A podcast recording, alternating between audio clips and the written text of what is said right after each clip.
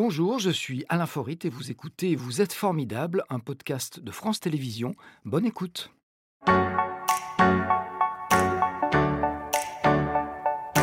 Pierre Tivillon, à qui je souhaite la bienvenue. Bonjour Pierre. Bonjour.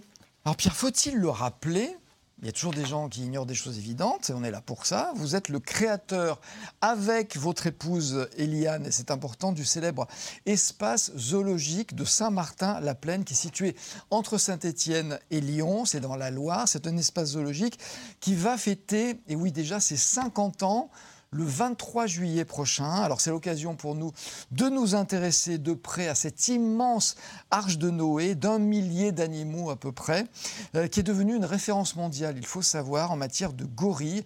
Mais on va commencer quand même par évoquer votre parcours qui a débuté dans un village de la Loire qui est celui-ci, et vous allez sans doute reconnaître, c'est Saint-Joseph cette belle image. Oui, oui, pas. C'est votre village natal? Oui, oui. Je, suis arrivé à Saint-Joseph euh, quand j'avais 7 ans. Euh. Ah, mais je crois que vous, vous y étiez né. Non, non, non. Je suis né, moi, dans le Rhône. Je suis né à Saint-Martin-en-Haut. Vous savez, il y a des choses qui me poursuivent. C'est pas très loin. Je suis né à Saint-Martin-en-Haut, je suis marié à une fille Martin et j'habite Saint-Martin-la-Plaine. on fait avec. Vous êtes bien avec les Martins, en tout cas. Voilà, tout à fait, oui. Vos parents faisaient quoi? Non, non, mon père travaillait en usine et il avait une petite ferme avec. Euh, vous savez, comme à l'époque, les gens travaillaient à l'usine et puis il y avait quelques hectares de terrain pour faire un, peu de blé, un peu de pommes de terre, un peu de vie, et voilà. Dans les fermes, il y a des animaux en général. Votre amour des animaux, il date de. Je, ne sais pas. J'ai pas, j'ai pas ce souvenir-là. Euh, parce qu'après, moi, je suis parti euh, travailler chez un exploitant, un maraîchage. Et puis euh, après, eh bien, après avoir fait deux autres travaux qui n'avaient rien à voir parce qu'il fallait vivre et j'ai conduit des camions.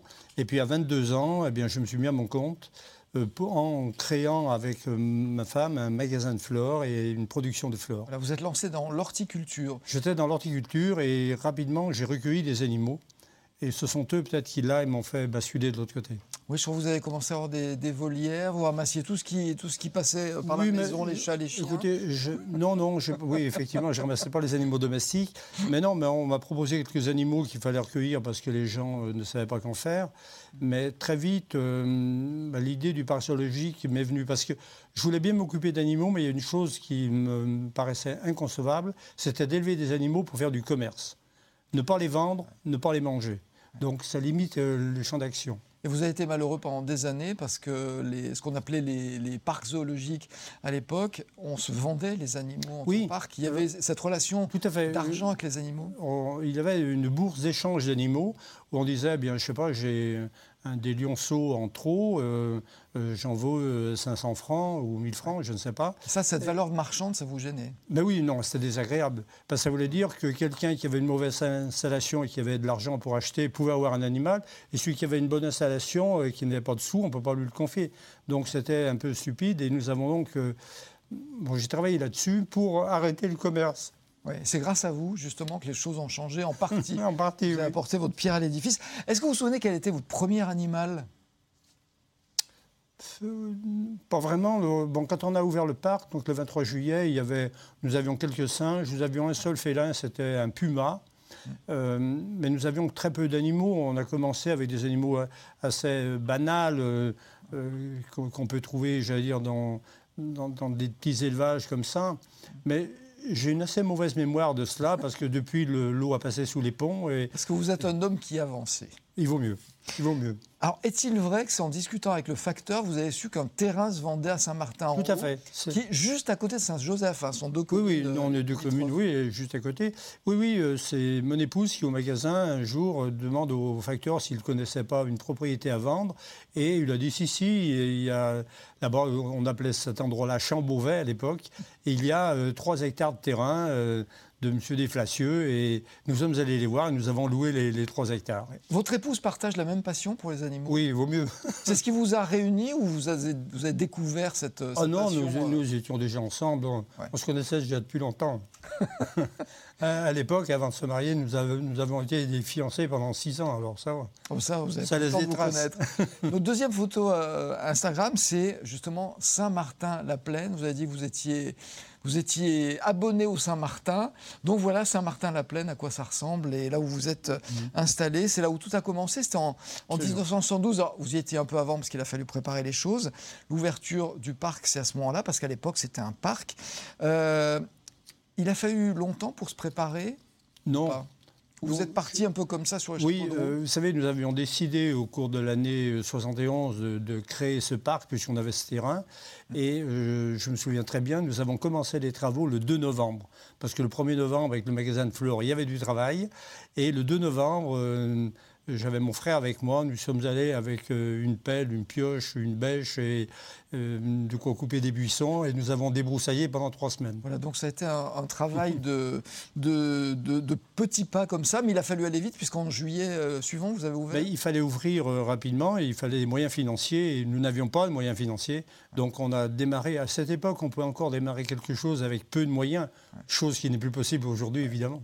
Alors vous avez accueilli assez vite des rapaces, des lions, des loups. C'était pas angoissant d'avoir des animaux comme cela quand on, les connaît mal finalement, euh, comment les nourrir, comment les soigner? Non, parce que je veux dire, les rencontres avec les confrères nous avaient permis d'avoir quelques notions. Quand on aime, on comprend vite? Oui, j'en sais rien, je ne sais pas si j'ai tout compris d'ailleurs à l'époque, il ne faut pas rêver, mais euh, nous étions aussi un peu inconscients. Euh, un, simple exemple, nos premiers lions viennent, venaient du zoo des Abrais dans l'Isère, et mon confrère m'avait dit, tu verras, ils sont petits et gentils. Et euh, nous y sommes allés avec, euh, Eliane, euh, avec une estafette. Et derrière les sièges, nous avions mis un contreplaqué pour.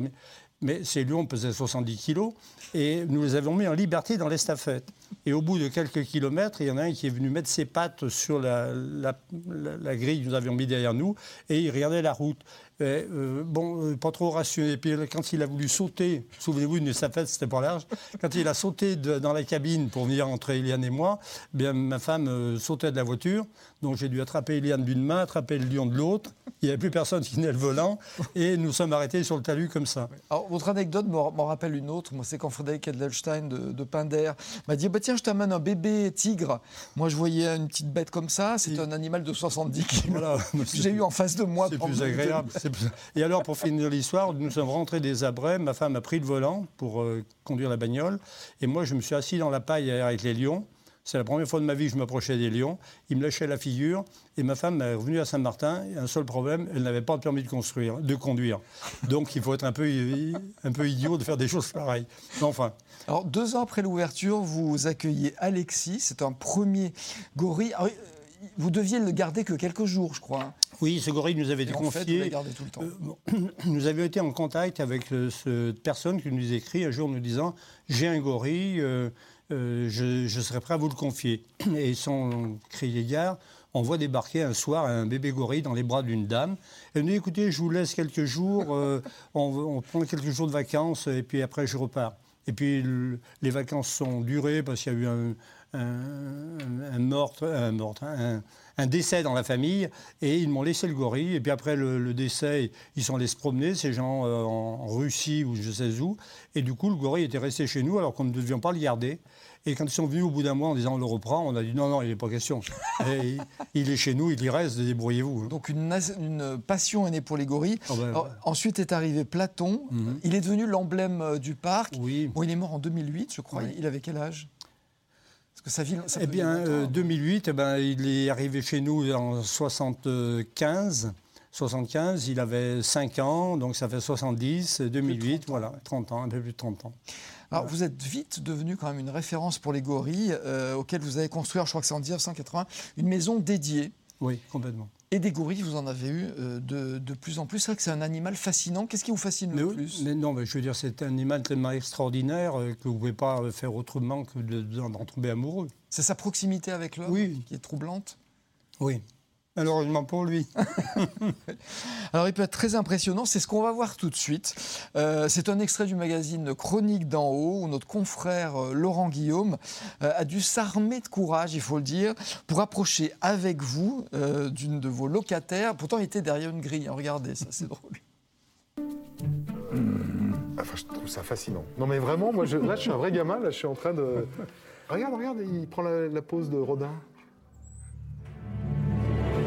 Oui, tu voulais encore des graines. C'est pas moi qui t'intéresse. Hein Non, non, mais c'est étonnant, vraiment. Enfin, moi, j'ai jamais vécu ça, quoi. En présence de ce gorille de 180 kg qui possède 7 fois la force d'un homme, je comprends vite que vivre aux côtés d'animaux sauvages n'est pas donné à tout le monde. C'est-à-dire que là, il a attendu que j'approche mon téléphone un peu trop près pour essayer de me le piquer. Bien sûr, bien sûr. Et, en même temps, il me regarde quand j'approche la map Mais oui. Ah oui, d'accord. Ben voilà, il dit non, mais attends, il se prend pour qui Attends, tu te prends, non, mais tu te prends quand même des petites montées d'adrénaline, il est gros, un pépère, là. Faut du courage. Hein. non, non. non, on se moque un peu de Laurent, non, non, c'est un animal impressionnant quand même. Oui, mais c'est très impressionnant. Et puis vous savez, nous voyons défiler des visiteurs qui sont derrière une vitre. Et les gens se sentent en pleine sécurité. Mais dès que vous sortez d'une vitre et que vous êtes derrière une grille, où vous avez la présence euh, vraiment physique, sans barrière, euh, les gens sont souvent très, très, très impressionnés par cela. Nous, on y est habitués, heureusement. Alors en 1999, une maman gorille refuse d'alimenter son nouveau-né. Alors au lieu de le laisser mourir parce que c'était la seule alternative, eh bien vous décidez de l'adopter. C'est Digit qui devient votre fille. Elle a aujourd'hui 22 ans. Euh, vous, vous dites de temps en temps qu'elle a été mal élevée parce qu'elle fait des caprices, c'est vrai? Mais oui, nous ne sommes pas forcément des bons parents pour toutes les espèces de la Terre. Et puis le grand inconvénient d'élever artificiellement un animal, c'est qu'on le prive quand même d'une vie sociale avec ses semblables. Et il est parfois très difficile après d'en faire un animal reproducteur. D'ailleurs, Digit, euh, aurait dû vivre avec le mâle que l'on vient de voir, l'Icalé, et elle ne l'a pas accepté euh, parce qu'elle préférait notre présence. Et donc, dès qu'elle était embêtée par ce mâle, elle allait auprès de ma femme. Euh, T'as vu, il y, a, un lascar qui m'embête ici, je ne veux pas vivre avec lui. Et puis voilà, alors bon, voilà. Mais elle est chez nous. Alors, normalement, c'est un animal qui ne se domestique pas. Aujourd'hui, elle vit, je crois, le jour avec ses congénères, mais la nuit, elle revient chez vous. C'est une relation, on va dire, hors norme qui peut surprendre. Mais en fait, c'est parce que vous n'aviez pas le choix. Oui, on n'avait pas le choix. Et puis, euh, j'allais dire, il faut avoir aussi la bonne opportunité de pouvoir l'intégrer avec d'autres gorilles. Bon, elle a vécu un peu de temps avec l'Icalé, mais elle ne le supportait pas. Euh, parce Ça arrive dans, dans, Oui, et puis les mâles gorilles, ils, roulent les mécaniques, euh, ils roulent les mécaniques, et, Digit, elle, euh, se disait, j'ai ma mère qui est là en face, qui me, va me protéger. Puis son, modèle d'homme, c'était vous. Vous ne roulez pas les mécaniques Oui, oui, mais sans doute. mais, voilà. Mais c'est vrai, et puis nous l'avons tellement euh, choyée, nous l'avons tellement protégée. Euh, voilà, elle a partagé. Euh, enfin, nous vivons la nuit toujours dans la même pièce. Ouais, c'est quelque chose de. Mais elle a, même vécu 18 ans dans notre lit, hein, toutes les nuits. Mais là, bon, comme je fais de l'apnée du sommeil, je prends un masque, alors j'ai dû la mettre à côté de moi parce qu'elle ne voulait pas comprendre que j'avais besoin de me déguiser chaque soir. Alors l'espace zoologique, il accueille combien de gorilles aujourd'hui? 11. Vous êtes le, parc, euh, enfin l'espace zoologique, pardon, qui en accueille le plus au monde ou pas? Oh non, non, il y a des, grandes collections de gorilles dans certains zoos. Euh. Non, mais nous ne sommes, enfin, nous ne sommes que cinq parcs zoologiques en France à avoir des femelles gorilles. Et donc voilà, c'est formidable. Alors votre première naissance, je crois qu'elle date de 1995, naissance d'un gorille en captivité. Est-ce qu'il y en a eu beaucoup d'autres derrière ou pas? Ben, Nous avons actuellement une petite fille qui a 17 mois et c'est le dixième gorille né à Saint-Martin. C'est marrant que vous disiez une petite fille. Ah ben oui, oui. Alors par rapport au, début du parc aujourd'hui, c'est vrai que les animaux euh, se vendent plus, ils s'échangent. C'est ce que je disais tout à l'heure. La valeur marchande a disparu. Ça, c'est une bonne chose. Ça a changé les relations. Euh, oui, bon, entre en, même temps, en même temps, il s'est mis en place quand même des, des, bons parcs zoologiques et il s'est mis en place aussi ce qu'on appelle des plans européens d'élevage. Ce qui fait qu'il y a un comité scientifique qui gère une population, par exemple les gorilles, et nous devons signaler au comité scientifique nos naissances, nos décès, et euh, en disant bah, tiens, tel parc a un mâle qui est tout seul, est-ce qu'on ne peut pas lui confier une femelle ou deux? Donc ils vont être confiés. Ils sont, on va dire, un peu la propriété du plan européen d'élevage, mmh. mais ils ne sont pas ils ne sont pas vendus à quelqu'un qui va en faire ce qu'il en veut. Donc, en, quelques décennies, on a une mutation en fait de la, fonction des, espaces zoologiques qui étaient là pour montrer des animaux. Aujourd'hui, ce sont des espaces où on sauve, on fait de la sauvegarde, on leur permet de, se, de, se, de procréer et éventuellement de les remettre en liberté. Alors, bien sûr que nous souhaitons tous que des animaux puissent aller en liberté, mais quand on voit la nature et quelle allure elle est détruite dans le monde, et bon, je veux dire, la population humaine. Euh, a doublé en quelques décennies. Ils n'ont plus leur place. Hein il y a de moins en moins de place. Alors, nous pourrions toujours faire quelques préservations d'espèces, euh, mais c'est vraiment pas très, c'est très, très très compliqué. Et euh, ce n'est pas nous, à notre niveau, qui pouvons dire oui, on peut faire ça, oui, on peut remettre des gorilles en Afrique. Il y a des gens qui sont chargés de la protection. Nous, essayons de garder, de conserver ces animaux. Et si nous pouvons en remettre dans la nature, ben, nous sommes ravis. Tant mieux. L'espace zoologique, il abrite combien d'animaux aujourd'hui? Combien d'espèces différentes? Alors, nous avons 100, espèces différentes. Alors, quand on donne le nombre des animaux, je suis toujours gêné de dire un pour un gorille et un pour un canard. Euh, c'est pas le même travail. On, pourrait, on, pourrait, laisser partir 10 euh, canards, ça se verrait moins qu'un gorille. Donc voilà. Mais euh, oui, c'est environ 1000, 1000 animaux. Mais encore une fois, ce, ce chiffre, pour moi, me, me gêne un peu. En termes d'espèces, c'est peut-être plus, plus parlant Oui, on a une centaine d'espèces, oui. Vous avez, il m'a semblé voir que vous aviez des pandas, c'est toujours le cas ou pas? Ah Non, non, non, ce sont des, petits pandas. Des petits pandas. Donc c'est pas ce qu'on a. ah non, les grands pandas, il n'y a que le parc de Beauval qui en a, ah, avec de la reproduction. Il me semblait aussi. Vous rêveriez d'en avoir ou pas? Non, pas vraiment. C'est compliqué, hein. c'est très. Non, c'est compliqué. Et puis euh, les, contraintes euh, que la Chine impose à ceux qui ont des pandas, euh, je ne crois pas que je pourrais les accepter. Oui, c'est un peu lourd. On va écouter la question formidable tout de suite. Je vous laisse euh, l'écouter. Pierre, le parc a dû fermer plusieurs mois à cause du Covid-19. Vous est-il arrivé de douter de sa réouverture? Alors, éviter, non, on n'a pas vraiment douté de la réouverture. Euh, ce qu'on craignait surtout, c'est ne pas pouvoir arriver à l'ouverture. Quand il y a un an, on nous annonçait encore un mois de fermeture, que nous étions en plein dans la saison où on commence à faire, mettre des économies pour l'hiver suivant, euh, ça c'était très difficile. Tant que nous étions, dire février, mars, euh, habituellement on n'a pas beaucoup de visiteurs et on vit euh, grâce aux réserves de l'année précédente. Mais après, quand arrive avril, il faut commencer à engranger. Et là, nous avons ouvert le 19 mai. Le terme n'était pas visible, il n'y avait pas de... Ah oui, non, on ne savait pas où on allait. Nous sommes restés quand même sept mois fermés, sept mois sans une seule recette. Vous respirez aujourd'hui. Oh mon Dieu. Je ne pensais pas qu'on allait vivre ça. Je voudrais qu'on dise un petit mot de votre fondation qui s'appelle Tonga Terre d'accueil.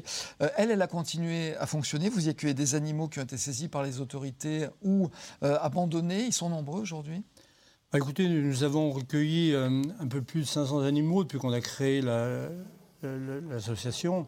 Euh, bon, nous avons créé cela parce qu'il y avait un truc qui me gênait, car euh, les autorités, comme beaucoup de zoos, me téléphonaient pour me dire nous allons saisir un animal euh, qui est en détresse, nous allons saisir un animal qui est détenu par des gens qui ne sont pas compétents.